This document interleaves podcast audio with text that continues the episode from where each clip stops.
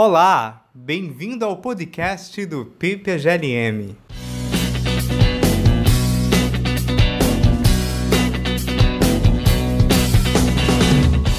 No século IV a.C., Eubulides de Mileto presenteava o mundo com uma série de paradoxos, dos quais os mais notáveis são o paradoxo do mentiroso e o paradoxo Sorites. O primeiro atraiu maior atenção dos filósofos e lógicos, enquanto o segundo permaneceu relativamente esquecido ao longo da história. Nas últimas décadas, contudo, a discussão sobre o Sorites floresceu e filósofos e lógicos de todo o mundo voltaram sua atenção para este problema fascinante, que nunca deveria ter sido deixado de lado. Neste episódio, faremos uma breve introdução ao paradoxo Sorites.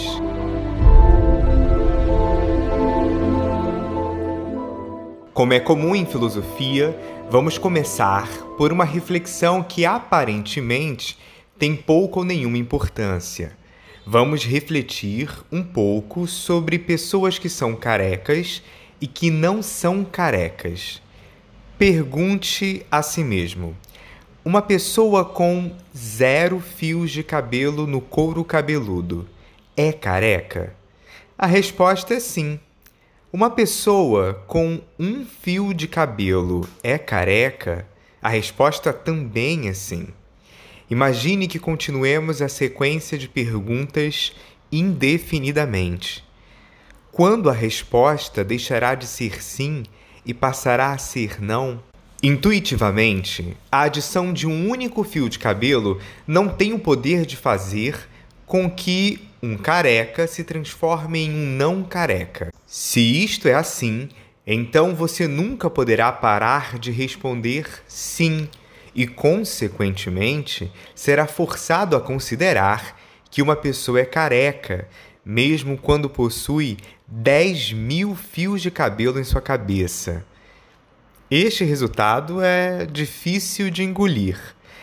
Agora façamos o processo inverso. Comece com a seguinte pergunta: Uma pessoa com 10 mil fios de cabelo na cabeça é careca? A resposta é não. Uma pessoa com 9.999 fios é careca? A resposta também será não. Uma vez mais, a resposta é não. Continue a sequência de perguntas indefinidamente. Quando a resposta deixará de ser não e passará a ser sim? Intuitivamente, a remoção de um único fio de cabelo não tem o poder de fazer com que um não careca se torne careca. Se isto é assim, então você nunca poderá parar de responder não, e consequentemente será forçado a considerar que uma pessoa é não careca, mesmo quando possui zero fios de cabelo em sua cabeça. E esse resultado também é difícil de engolir.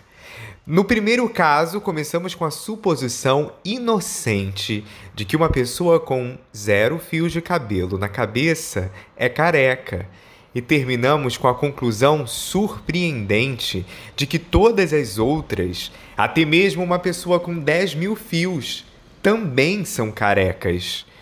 No segundo caso, começamos com a suposição inocente de que uma pessoa com 10 mil fios de cabelo na cabeça é não careca. E também terminamos com uma conclusão surpreendente, a de que todas as outras, mesmo aquelas com nenhum fio de cabelo na cabeça também são não carecas. O tipo de argumento usado para passar das referidas suposições inocentes para as conclusões surpreendentes é conhecido como paradoxo Sorites. Conjuntamente, os dois argumentos anteriores nos permitem provar para cada pessoa que ela é careca e não careca ao mesmo tempo. Você, cara ouvinte, é careca e não careca ao mesmo tempo. E nem sabia disso.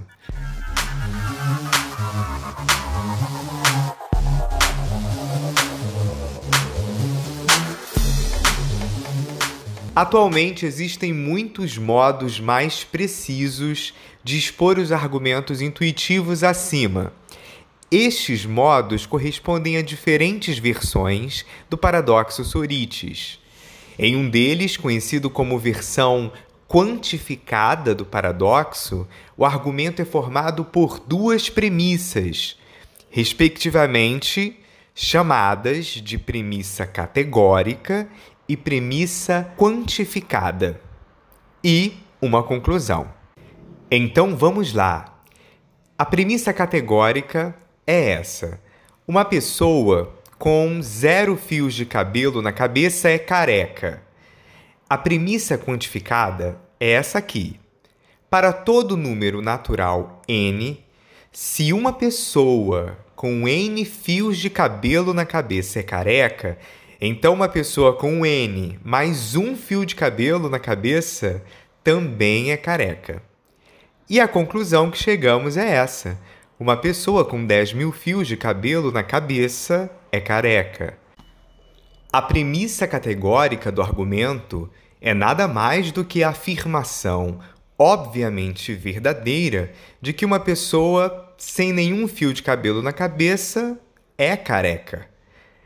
A premissa quantificada é um modo mais preciso de dizer que a adição de um único fio de cabelo não tem o poder de fazer com que uma pessoa careca se torne não careca.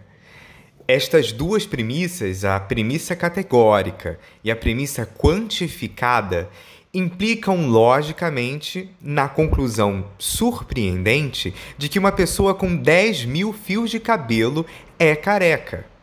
Vale notar que a conclusão poderia igualmente ser que uma pessoa com 20 ou 30 mil fios de cabelo na cabeça é careca de fato, podemos usar as premissas categórica e quantificada para provar para cada pessoa que ela é careca.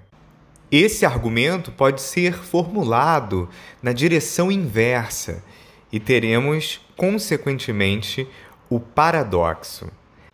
Se tomados conjuntamente, esses argumentos nos permitem mostrar que uma pessoa é careca e não careca ao mesmo tempo. E é isso que caracteriza o paradoxo.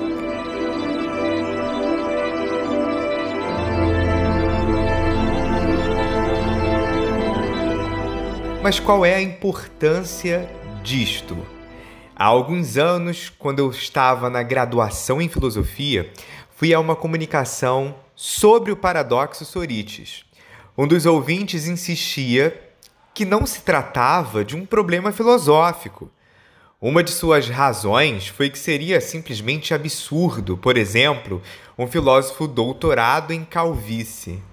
Mais recentemente, enquanto eu próprio apresentava uma palestra sobre o tema, percebi que dois ouvintes passavam quase todo o tempo trocando olhares e risadas. Como sei que não sou tão engraçado assim, desconfiei que havia algo errado. Mais tarde descobri qual era o problema. Parecia-lhes simplesmente inacreditável alguém perder tempo pesquisando algum problema filosófico relacionado à calvície. No primeiro caso, duvidou-se de que se tratava de um problema filosófico. No segundo, duvidou-se de que se tratava de um problema importante.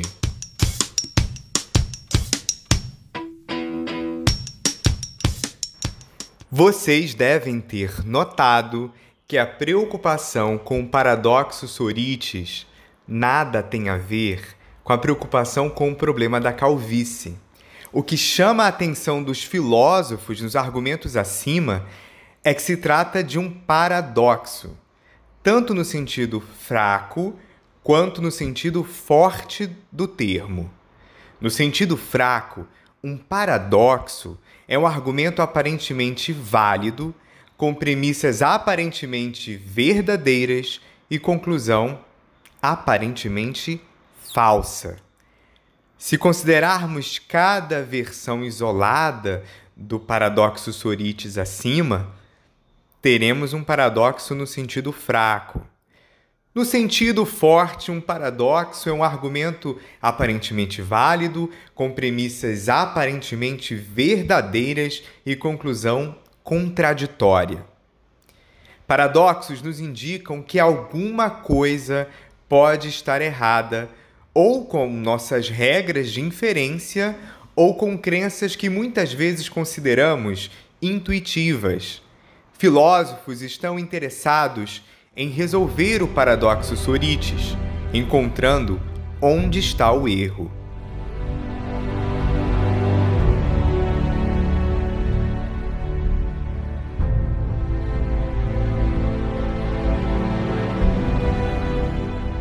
Uma das coisas que impressiona no paradoxo Sorites é a extensão de sua aplicação. Já vimos um exemplo deste paradoxo para o conceito de careca, e podemos facilmente formular uma versão para o conceito de alto. Este argumento parte da suposição óbvia de que uma pessoa adulta com 1,40m de altura é não alta e alcança a conclusão absurda de que uma pessoa com 2,5 metros e meio também é não alta. Tanto o conceito de careca como o conceito de alto, são suscetíveis ao paradoxo Sorites. Isto significa que ambos são incoerentes, no sentido forte de que eles e suas respectivas negações se aplicam simultaneamente a cada objeto do domínio relevante. Cada pessoa é careca e não careca, alta e não alta ao mesmo tempo. A má notícia é que o mesmo paradoxo pode ser formulado para a imensa maioria dos conceitos encontrados na linguagem natural. Isto vale para conceitos como pesado, leve, grande, pequeno, forte, fraco, vivo, morto, rico, pobre, monte, duna e assim por diante, indefinidamente. Com o paradoxo Sorites, podemos mostrar que cada um destes conceitos é incoerente no sentido forte. Isto significa que os conceitos que usamos para classificar o mundo ao nosso redor são, em sua grande maioria, incoerentes. Esta conclusão é surpreendente, para não dizer intragável.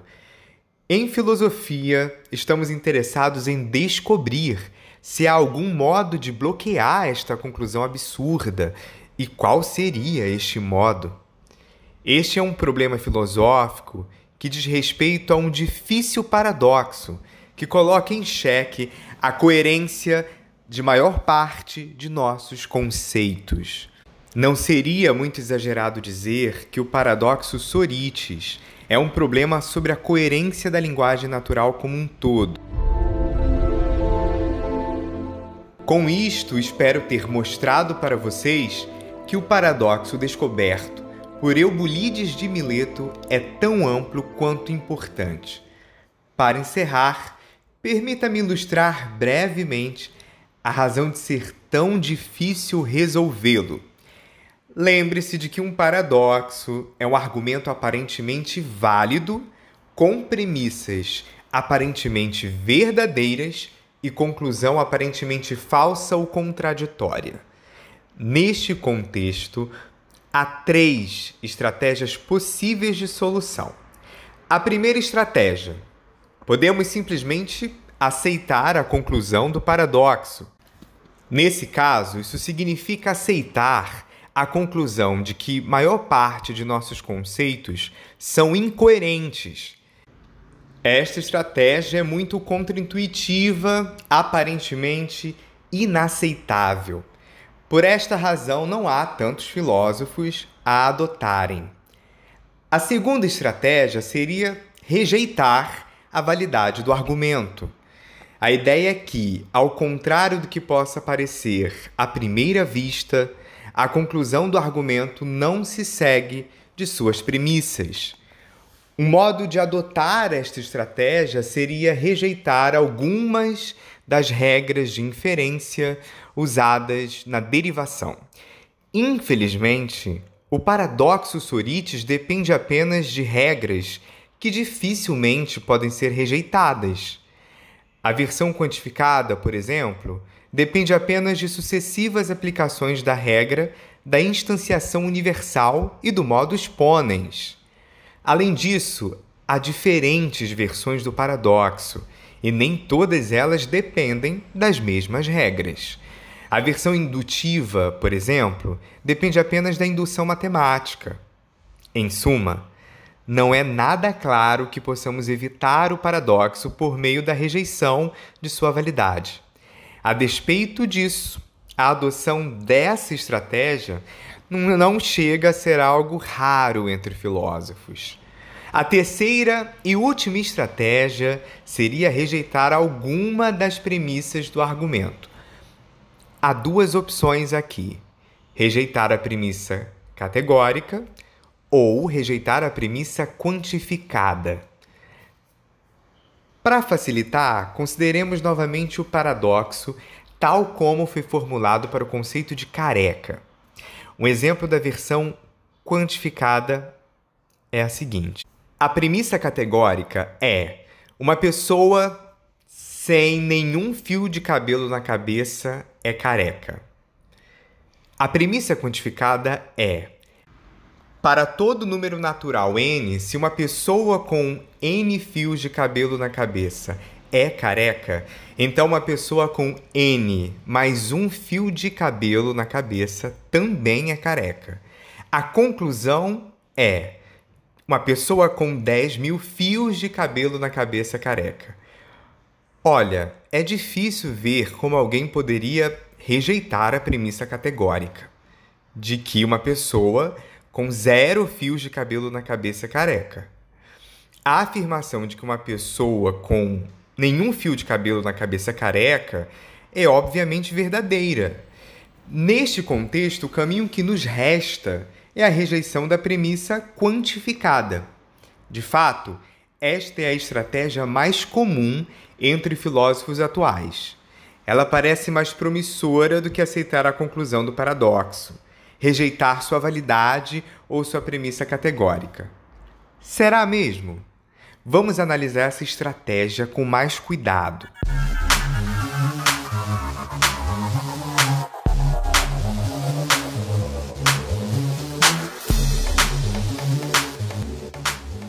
Como nós vimos, a premissa quantificada é só um modo preciso de expressar a ideia de que a adição de um único fio de cabelo não tem o poder de fazer com que uma pessoa careca se torne não careca. Se uma pessoa com determinado número de fios é careca, então ela permanecerá sendo careca após a adição de um único fio de cabelo. A rejeição desta premissa nos compromete com a afirmação oposta de que a adição de um único fio de cabelo tem sim o poder de fazer com que uma pessoa careca se torne não careca.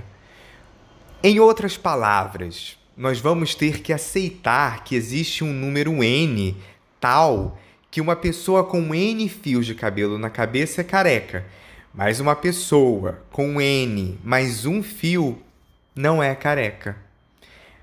Para ilustrar o absurdo dessa ideia, Suponha que o número em questão seja 8.500. Neste caso, uma pessoa com 8.500 fios de cabelo na cabeça é careca, mas uma pessoa com 8.501 fios é não careca.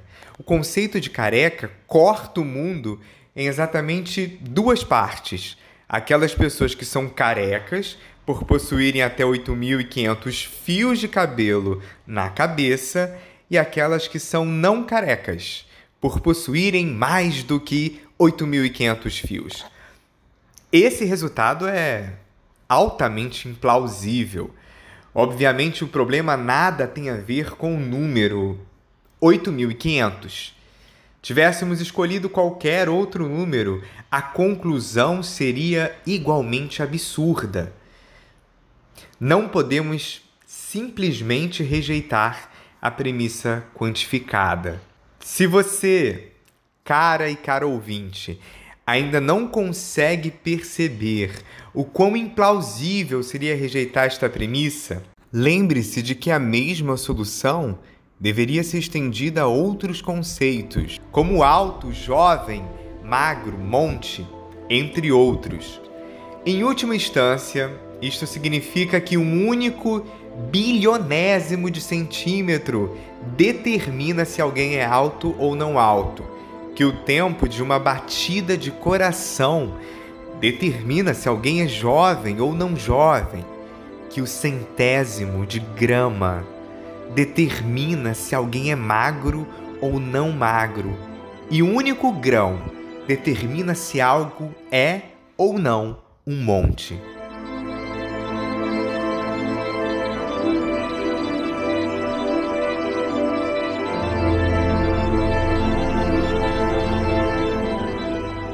No século II depois de Cristo, o filósofo Cláudio Galeno declarou não conhecer nada pior e mais absurdo do que a ideia de que um único grão determina o ser e o não ser de um monte.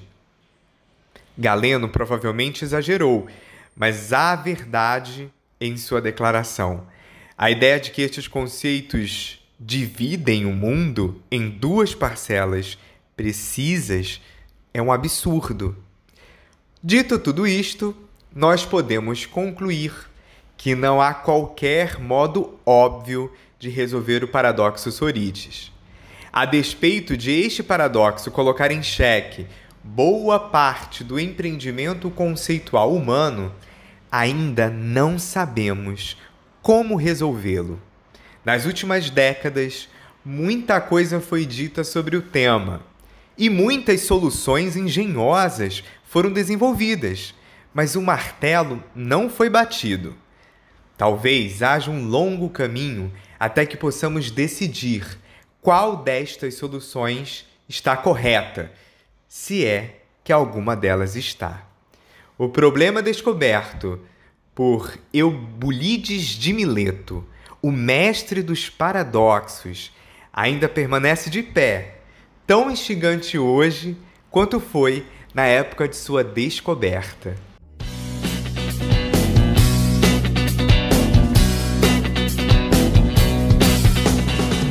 A narração desse episódio foi feita por mim, Tiago Augusto, e o conteúdo preparado pelo professor Sagi Sales, doutor em filosofia, aqui pelo Programa de Pós-Graduação Lógica e Metafísica da UFRJ.